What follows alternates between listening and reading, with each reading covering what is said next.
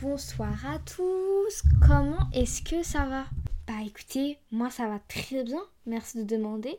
C'est toujours Sarah Despercé. J'essaie de trouver une intro, un peu un, petit truc accrocheur, mais euh, en fait j'ai tout le temps envie de changer. Je suis un peu, euh, un petit peu bipolaire. Oui, oui, c'est vrai. Je suis un petit peu schizophrène. Oui. Alors, avant de commencer, merci pour euh, tous vos retours pour la saison 1. Alors, on va parler un petit peu, euh, un petit peu du podcast, un petit peu des stats, parce que vous faites vivre le podcast aussi, donc je pense que c'est important de vous dire. Alors, sur la première saison, on est à 251 écoutes sur les 4 épisodes publiés, donc avec euh, l'épisode 0 euh, jusqu'à l'épisode 3 avec Nesrin Slawi. Euh, alors évidemment l'épisode le plus écouté c'est celui avec Nesrin Slawi euh, et 53% des écoutes qui, qui, ont été, qui ont été pour, pour Nesrine. Félicitations Nesrine. Et ça fait 133 écoutes bah, pour, pour Nesrine. Alors, merci aussi pour tout ce que vous m'avez dit en termes d'amélioration. En fait, à l'origine, moi, je voulais je voulais pas couper euh, les, petits bruits, les machins. Sauf qu'en fait, je me suis rendu compte que quand on est avec un invité, ça va. Par contre, quand on est seul, c'est un peu plus compliqué. C'est un peu plus compliqué, donc euh, je, je, m'efforce à, faire le montage. Il y a mon meilleur ami qui a fait euh, le montage sur l'épisode de Citox, que je remercie, parce que, parce que sinon j'aurais pas, pu, j'aurais pas pu le faire. J'ai eu de gros problèmes de montage sur l'épisode de Citox. Je vous raconte un peu les coulisses, hein, c'est important. Alors, je peux aussi vous dire que déjà, euh, vous allez savoir aujourd'hui en exclusivité euh, le thème de la prochaine saison, donc à partir de la semaine prochaine, ce que vous allez avoir. Euh, bienvenue aux nouvelles personnes, puisque du coup, depuis l'épisode de Nesrine Slaoui, il y a de nouvelles personnes qui écoutent le podcast. Bonjour, j'espère sincèrement que vous allez aimer, adhérer, que vous allez y rester, parce que parce que voilà quoi, euh, on est une petite famille maintenant. je suis trop contente. Je suis vraiment, franchement, je suis vraiment contente euh, de ce podcast. Euh, il y a même des membres de ma famille qui écoutent. Il y a des gens avec qui je travaille, des gens à la fac. Et en parlant de fac, aujourd'hui l'épisode hors série, c'est sur les études supérieures. Oui, oui, oui. Donc c'est un hors série qui introduit, donc ce sera mon seul épisode solo de la saison. Enfin du mois, du mois, du mois de mars. Aujourd'hui, nous allons parler des études supérieures. Alors pourquoi? Pourquoi est-ce qu'on parle des études supérieures? Déjà, alors, on parle des études supérieures et de Parcoursup, because c'est un petit peu indissociable. Pourquoi est-ce qu'on parle d'études supérieures? Parce que j'ai toujours euh, aimé orienter les personnes moins âgées que moi. Alors à l'époque, pour ceux qui étaient là, à l'époque sur mon Instagram personnel, je faisais des stories pour euh, aider les, les jeunes qui passaient euh, leur bac de français, qui passaient leurs oraux de français, parce que dans mon lycée, on avait un oral de préparation en seconde. Pour l'oral de français, on avait deux oraux blancs. Et donc, je faisais des trucs euh, comme ça. Donc, euh, je préparais les, gens aux, oraux de français. Et donc, j'avoue que j'ai gardé cette fibre-là sur l'orientation. J'ai beaucoup orienté les secondes au niveau des choix de spécialité avec la réforme, etc. Et maintenant, vu que je suis passée par Parcoursup et une petite partie des études supérieures, eh ben, euh, je pense qu'il est de mon devoir de vous aiguiller. Et euh, bah, j'espère le faire euh, le mieux possible. Je précise, cela paraît évident, mais c'est bien sûr mon vécu personnel. à un instant T, dans un endroit T, c'est un vécu qui peut varier selon les personnes, selon l'époque, mais ça j'en reparlerai parce que l'époque c'est un critère déterminant, selon les établissements aussi, c'est pas, pas du tout pareil. Alors restez jusqu'à la fin pour, pour entendre euh, le, thème de la prochaine saison. Alors on va commencer par Parcoursup. Alors Parcoursup, euh, c'est un algorithme et je pense que c'est ce qui est le plus important de retenir, c'est que c'est un algorithme. Euh, même s'il y a des personnes qui sont derrière les écrans, ça reste un algorithme. Et il faut savoir que quand un établissement reçoit 50 000 candidatures. Concrètement, c'est impossible qu'ils les lisent euh, toutes. Euh, ce qui en vient à mon premier point. Je suis désolée. Euh, c'est peut-être pas ce que vos professeurs veulent que vous entendiez, mais beaucoup d'établissements, je dirais même l'extrême majorité, ne lisent pas les lettres de motivation Parcoursup. Sorry. It had to be said. Par contre, ça ne veut pas dire qu'il ne faut pas faire de lettres de motivation. Bien au contraire. Parce que si vous êtes, euh, par exemple, euh, alors déjà parce que au niveau de l'algorithme, il va prendre les mots-clés. Donc c'est très important, ça c'est un conseil que mon professeur principal m'avait donné, de mettre les mots-clés dans la lettre de motivation, parce que c'est ce qui va euh, peut-être faire sortir votre dossier en premier. Bon, on ne sait pas comment ça se passe du côté de, de l'interface de l'administration, mais euh, ça, peut être quelque chose qui peut jouer. Les mots-clés, euh, ça c'est important. C'est-à-dire qu'il faut que vous alliez sur le site internet de la formation, que vous recherchiez les mots-clés. Donc par exemple, si leur mot-clé c'est innovation, entrepreneuriat euh, et culture générale, il faut que dans votre lettre de motivation, vous puissiez mettre entrepreneuriat, innovation et culture générale et illustrer éventuellement les propos. Par exemple, si vous demandez une licence sélective et que euh, vous êtes euh, euh, à égalité au niveau des notes entre deux dossiers, bah du coup ils vont vous départager avec les lettres de motivation. Puis éventuellement, vous savez, tout ce qui a écrit de complémentaire, c'est-à-dire votre engagement civique, etc. Sachez que si vous avez l'impression que c'est une perte, l'engagement civique, ce genre de choses, les associations que vous avez fait, le bénévolat, sachez que ça ne le sera pas du tout dans les études supérieures, mais j'y reviendrai avec l'importance de, se de, de faire un bon CV. Donc ça c'est une première chose pour les lettres de motivation. Ensuite sur vos vœux, les conseils que je peux vous donner, c'est de faire des vœux intelligents, c'est-à-dire qu'il faut taper très très haut comme taper très très bas et taper au milieu. Sachez que la formation dans laquelle je suis aujourd'hui, c'était mon vœu de secours. Et je dis pas que c'est une formation qui est nulle, après, je vais me réorienter, donc je ne sais pas. Mais euh, en tout cas, c'était mon vœu de secours et je suis bien contente que d'avoir mis ce vœu là parce qu'au final, euh, les, autres vœux, euh, c'était pas accessible pour moi en termes de transport. Enfin, moi j'avais demandé plusieurs licences. J'ai été acceptée dans des licences qui étaient beaucoup trop loin pour moi en sciences politiques. et au final, du coup, j'ai pris une licence qui était des, des continuités dans, de mes enseignements lycée. Donc c'est-à-dire euh, la, la GSP, la SES et moi j'avais pris LLC en première donc euh, de l'anglais quoi. Et donc il y avait de la Sciences Po, euh, de l'économie, enfin bon. Du coup je me suis dit ok it looks kind of the same donc c'est ce que j'ai pris. Et bah voilà. En soi c'est pas nul hein. Pas du tout. Euh, si ça vous intéresse, vous pouvez me DM sur Instagram, je vous donnerai le nom exact de la licence. Parce que j'ai pas envie de révéler forcément mon lieu d'enseignement euh, sur, euh, sur mon podcast. Mais en vrai, c'est pas si mal, mais c'était pas le choix le plus réfléchi. C'est pour ça que je vous dis de faire des vœux sélectifs et pas sélectifs, et pas forcément que dans les établissements, mais aussi dans les domaines. Par exemple, moi, j'ai mis que des vœux de sciences politiques et j'avais ce vœu-là qui n'était pas de la science politique, qui était un, petit, un cursus un petit peu différent. Et heureusement que j'ai mis ce vœu-là, qui n'était aussi pas loin de chez moi, donc ça, ça a aidé. Si j'avais mis que des vœux de sciences politiques, bah aujourd'hui je serais en train de faire de la science politique à Guyancourt, quoi, et c'est à 1h30, 40 je crois, de chez moi. Donc euh, ça aurait été un un petit peu compliqué. Donc voilà, il faut que vous puissiez faire des vœux intelligents, mais n'hésitez pas aussi euh, si euh, vous euh, savez pas trop ce que vous voulez faire en termes de longueur d'études. donc on va, je vais y revenir après, je vais un peu classifier pour que ce soit plus simple en termes de compréhension pour vous. N'hésitez pas à varier entre les BTS, les IUT, les licences, les prépas pour les plus téméraires d'entre vous, mais on en reparlera juste après, les écoles, etc. Donc on en arrive à ce que je vais vous dire. Alors, je vais vous expliquer un petit peu, euh, un petit peu la différence. Alors, vous avez plusieurs, euh, comment dire, plusieurs, euh, plusieurs possibilités lorsque vous postulez dans le supérieur. Déjà, il y a Parcoursup, mais faites attention parce que sur Parcoursup, vous avez aussi des diplômes qui ne sont pas reconnus par l'État. Vous avez ce qu'on appelle des diplômes de travail et d'autres des diplômes d'études. Ça veut dire qu'il y a des diplômes enfin des certifications qui vous permettent de travailler, mais qui ne sont pas considérées comme euh, des diplômes d'études. Vous voyez ce que je veux dire ou pas? Regardez euh, les petits logos en bas validés par l'éducation nationale ou pas. Allez sur le site internet euh, de l'école en question. Donc, alors vous avez plusieurs choses. Vous avez des écoles.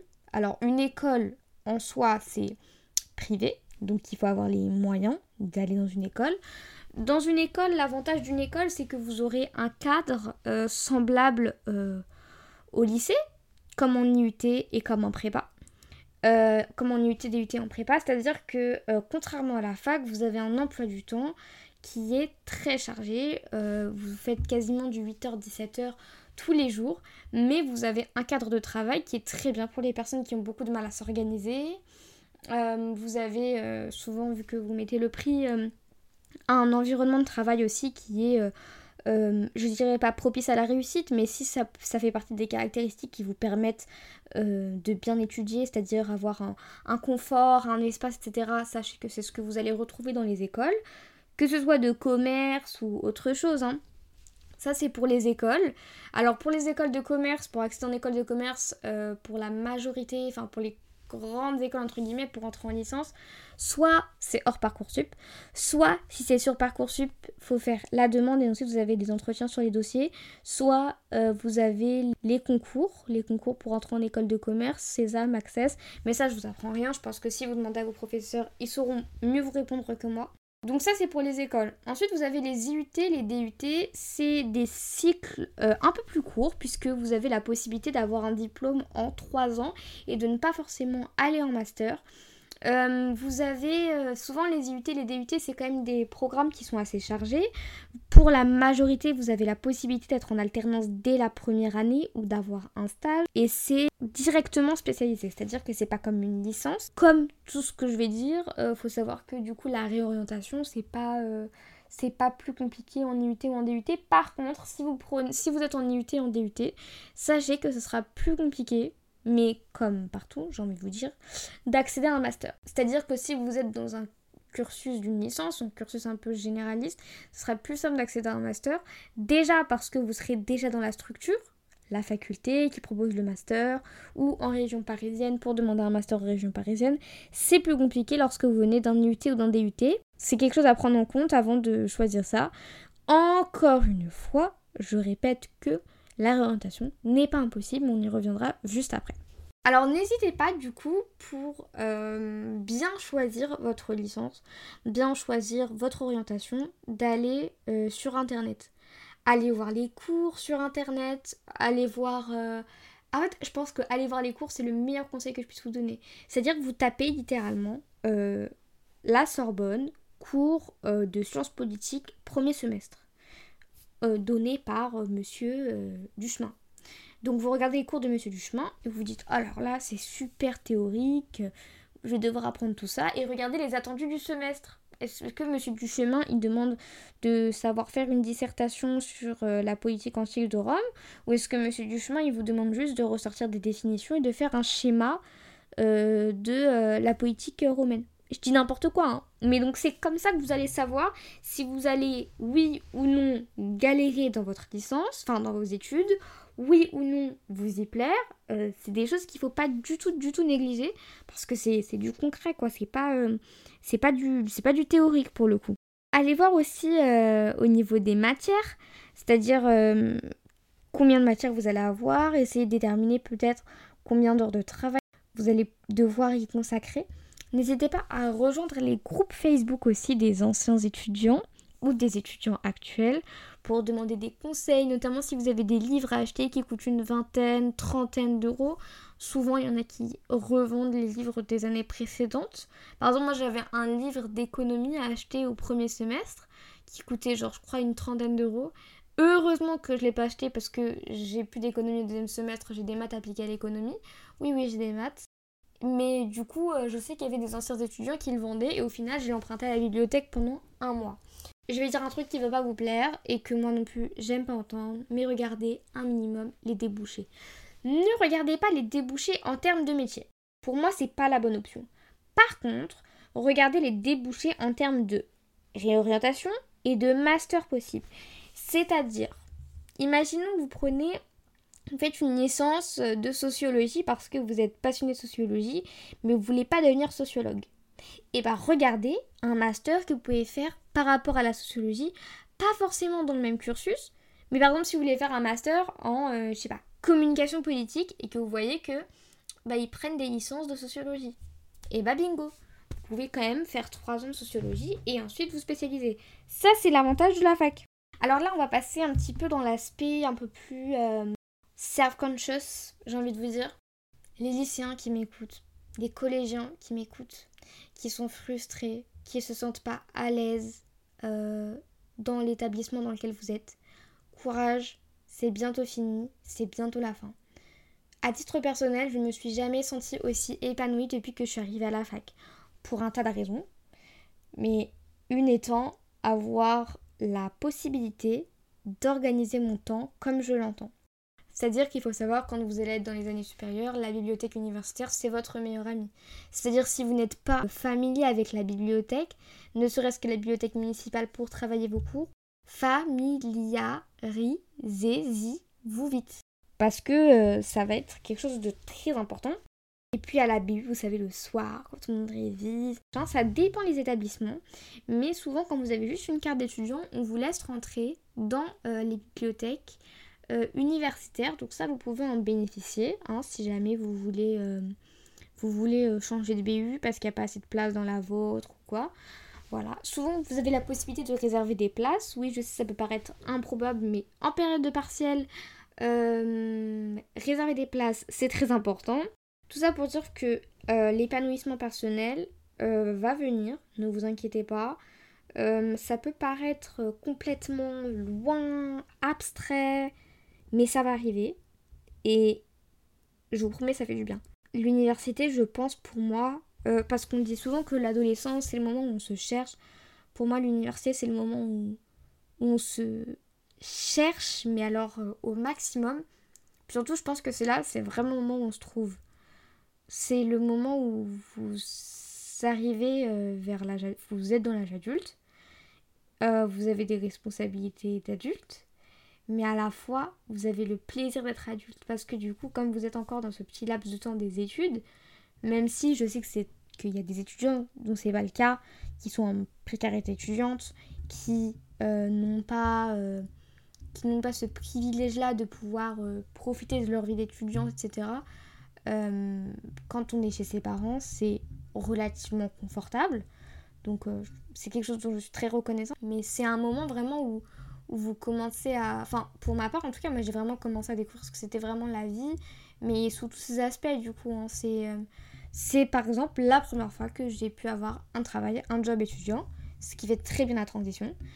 Quand vous êtes étudiant, vous avez ce qu'on appelle les jobs étudiants, les contrats étudiants, c'est-à-dire qu'ils vous prennent en CDD souvent. Hein, euh, ça peut être aussi en CDI. Et en fait, euh, les horaires que vous faites, c'est selon vos disponibilités. Ça veut dire que vous n'êtes pas là de 8h à 18h de lundi à vendredi, vous faites pas un 35 heures. Vous faites, euh, vous avez un minimum d'heures dans l'année. Ça dépend des contrats, mais par exemple, moi, le mien, c'est ça. Je sais que j'ai 35 heures à faire dans l'année que je fais dans le mois. Hein. Et euh, selon vos disponibilités, bah, vous travaillez 2, 3, 4, 6 heures par jour. Et ensuite, bah, du coup, vous avez de salaire à la fin du mois, jusqu'à assez logique. Bon, à défaut de perdre la bourse. Mais parfois, ça vaut le coup parce que si vous gagnez plus avec vos, votre salaire, bah, le calcul est vite fait. C'est aussi euh, le moment où on apprend à épargner. Donc euh, moi si j'ai un petit conseil un petit peu euh, un petit peu un petit peu entrepreneurial à vous donner, c'est sur votre salaire de mettre 20% de côté dans un livret A ou un compte épargne. en vrai 20% ça dépend votre, votre revenu et ça dépend ce dont vous avez besoin pour vivre. Mais si vous avez la possibilité d'épargner, 20% je pense que c'est la bonne technique. Ça petit à petit ça, faisait ça fait un, un, petit, un petit pécule de côté quoi. N'écoutez pas les personnes qui vous disent Moi, à mon époque, m'en fous. M'en fous, je veux pas savoir. Parce que les études supérieures, il y a 30 ans, c'était pas pareil. Moi j'étais à la Sorbonne, ton oncle il été à la Sorbonne, ta tante elle été à la Sorbonne, ta cousine elle été à la Sorbonne, ta grand-mère elle a été à la Sorbonne. Ouais, mais euh, le niveau d'accès des universités n'est plus le même euh, qu'aujourd'hui. Peu importe la Sorbonne, Assas. Je dis ça parce que c'est les grandes facs parisiennes qui aiment bien être pris en exemple ce n'est plus pareil. Euh, le taux d'accès n'est plus le même, vous le voyez directement sur Parcoursup.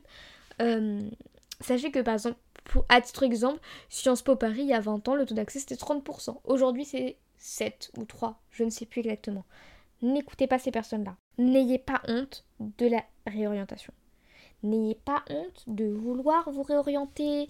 Euh, non, c'est pas une année de gâcher c'est pas une année de gâcher, c'est une année où vous découvriez le système et vous avez la chance d'être en France avec euh, un, un processus euh, dans les études supérieures qui facilite la réorientation. What are you waiting for? Unless nothing. Réorientez-vous, n'ayez pas peur. Je sais que c'est plus compliqué pour des personnes qui font des études très onéreuses, comme les écoles de commerce, etc. je parle pas de ça. Mais par contre, mais si vous êtes à la fac et que vous avez la possibilité de vous réorienter, mais réorientez-vous. Si vous avez la possibilité d'aller voir un amphi qui est pas dans votre cursus, juste pour voir ce que ça donne, euh, don't even euh, think about it twice.